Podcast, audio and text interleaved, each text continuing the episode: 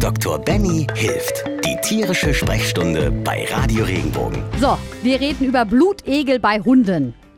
Habe ich nie gedacht, dass diese beiden Wörter zusammenpassen. Aber Blutegel sind als Arzneimittel anerkannt, geben bei der Behandlung ihren Speichel ab. So viel habe ich schon äh, recherchiert. Dr. Dr. Benjamin Berg aus Monnem. Das soll ein wahrer Zaubersaft sein. Enthält irgendwie so einen Cocktail von über 20 verschiedenen Substanzen, die schmerzlindernd, entzündungshemmend oder auch blutverdünnend wirken. So viel zu meiner Recherche. Ähm, wird eingesetzt bei Katzen zur Schmerzlinderung, bei Pferden gegen Entzündung an den Hufen, bei Hunden bei Bandscheibenvorfällen oder verkapselte Blutergüsse. Benny, was sind deine Erfahrungen? Hast du da Erfahrungen? Ja, ich habe tatsächlich, also ähm, interessanterweise sind Blutegel wirklich ein Arzneimittel. Das heißt, sie sind verschreibungspflichtig und sie müssen nach dem Gebrauch getötet werden. Ich Tatsächlich. gelesen, die werden extra gezüchtet. Ja, dafür, die werden ne? extra Also- gezüchtet, die müssen in einer bestimmten Umgebung so großgezogen werden, dass sie nicht von Keimen oder Erregern belastet sind. Man darf die jetzt nicht einfach so aus dem See fischen und kann sagen, hier, setzen wir mal drauf, sondern die sind wirklich speziell gezüchtet und das ist eine spezielle Sorte. Also die hat, man hat bestimmte Linien, die bestimmte bevorzugte Substanzen zum Beispiel auch produzieren können. Wenn wir mal auf das Biologische eingehen, eigentlich ist der Blutegel darauf aus, Blut zu saugen und Körperflüssigkeit, weil er davon lebt. So, jetzt ist es aber blöd, wenn der Blutegel dazu beißt und das Tier oder der Mensch merkt, hups, da hängt was, weil dann reißt es wieder ab.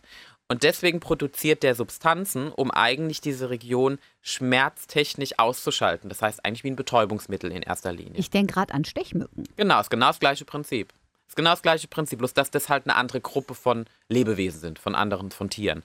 So, wenn ich jetzt so einen Blutegel habe, dann beißt er das erste Mal rein. Das könnte ich vielleicht noch gerade so merken, aber die haben, das sieht aus wie so eine Raspel mit ganz vielen verschiedenen Zahnreihen und es sind sowas wie Zahnreihen und damit beißt er sich praktisch in die Haut rein. So, und dann fängt er an, sofort diese Substanzen im Speichel abzusondern. Damit betäubt er das Areal, derjenige bekommt es nicht mehr mit haftet sich dadurch ganz extrem fest durch einen Unterdruck und zieht damit die Flüssigkeit und das Blut. Und gleichermaßen gibt es aber auch diese Substanzen ab. Jetzt muss man dazu sagen, nicht jeder Blutegel ist dazu geeignet. Also es gibt auch Blutegel, die andere Substanzen absondern, die sollte man besser nicht in sich haben. Aber die, die wir medizinisch als Arzneimittel bekommen, die können im Prinzip dann schmerzlindernd wirken, entzündungshemmend und gleichermaßen dann auch Blut verdünnen. Das ist ja das Erste, weil damit ziehen die das Blut raus. Das ist im Prinzip ein biologischer Mechanismus, sinnvoll genutzt. Ich habe es tatsächlich auch schon des Öfteren eingesetzt, also gerade auch bei Patienten, die zum Beispiel so chronische Entzündungen zwischen den Zehen hatten. Da mein Lieblingspatient, der Louis, der hat das ganz toll gefunden. Es gibt Patienten, die sprechen sehr gut darauf an es gibt Patienten, da ist es phasenweise gut und dann hört es wieder auf. Das Problem ist nur, es ist auch keine unbedingt sehr günstige Sache. Also das muss man auch dazu sagen. Es ist schon ein Arzneimittel, dementsprechend auch teuer und man muss die ja jedes Mal nach dem Erstgebrauch praktisch töten.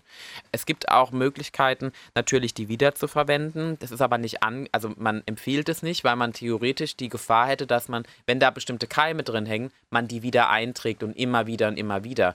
Ja, ein Blutegel macht ja keine Mundwaschung hinterher. Und das sind so die Dinge, das, da muss man drauf achten. Und wenn man sich damit konform geht, dann kann man die auch benutzen.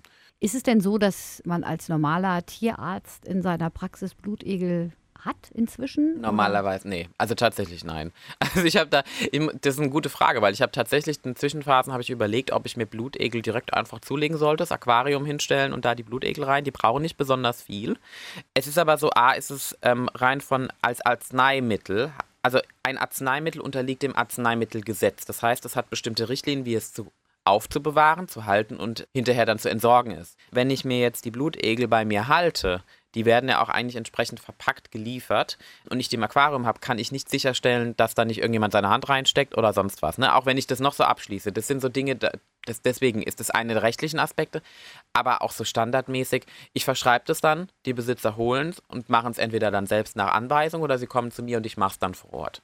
Und die fallen ja dann von alleine ab, wenn sie vollgesaugt sind. Also gerade so zum Beispiel jetzt auch Schmerzlinderung ist ein großer Aspekt, Entzündungshemmung ist ein großer Aspekt, gerade bei so chronischen Geschichten, da kann das sehr viel äh, bewirken, weil es auch so ein bisschen die, das Gewebe wieder auflöst. Also wir kennen das ja ganz oft, jemand, der eine chronische Entzündung hat, wie so ein, so ein Pickel oder eine Teigdrüse, wo dann die Haut unten drunter richtig dick wird und das in größerem Format. Also sowas, wie gesagt, gibt es bei Hunden, wir nennen das Zwischenballenentzündung, da kann das ganz viel bringen, also richtig viel. Oder aber auch zum Beispiel so verkapselte Blutergüsse tatsächlich, aus dem Grund, weil das kennen wir ja auch so Blutblasen, man hat sich mal den Zeh angeschlagen und dann ist an der Seite so eine Blutblase und die ist verkapselt. Da kann man dann den Blutegel draufsetzen, der saugt es aus, gibt Enzyn Enzyme rein, also kleine Maschinchen, die in diesen Speicheln mit drin sind, die das auflöst und dann heilt es besser ab.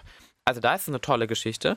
Auch bei Bandscheibenvorfällen zum Beispiel. Man muss aber dazu sagen, die Blutegel kommen jetzt nicht und heilen die Bandscheibe, sondern was sie machen, ist, sie schaffen eine Entlastungssituation. Das heißt, man setzt die in der Regel, wenn ich jetzt die Bandscheibe sozusagen zwischen der Brustwirbelsäule und Lendenwirbelsäule, da ist ein Problem, dann setze ich die sozusagen drumrum an diese Stelle an. Und die Frage ist auch immer noch, kommt es in die Tiefe? Je nachdem, wie dick oder wie, wie viel, welche Unterschicht da ist, ist es ein bisschen schwierig. Aber bei so einem dünnen Hund normalerweise werden diese Sachen in den Körper abgegeben und führen dann dazu, dass die Muskulatur sich in diesem Bereich weniger schmerzhaft anfühlt, lockerer.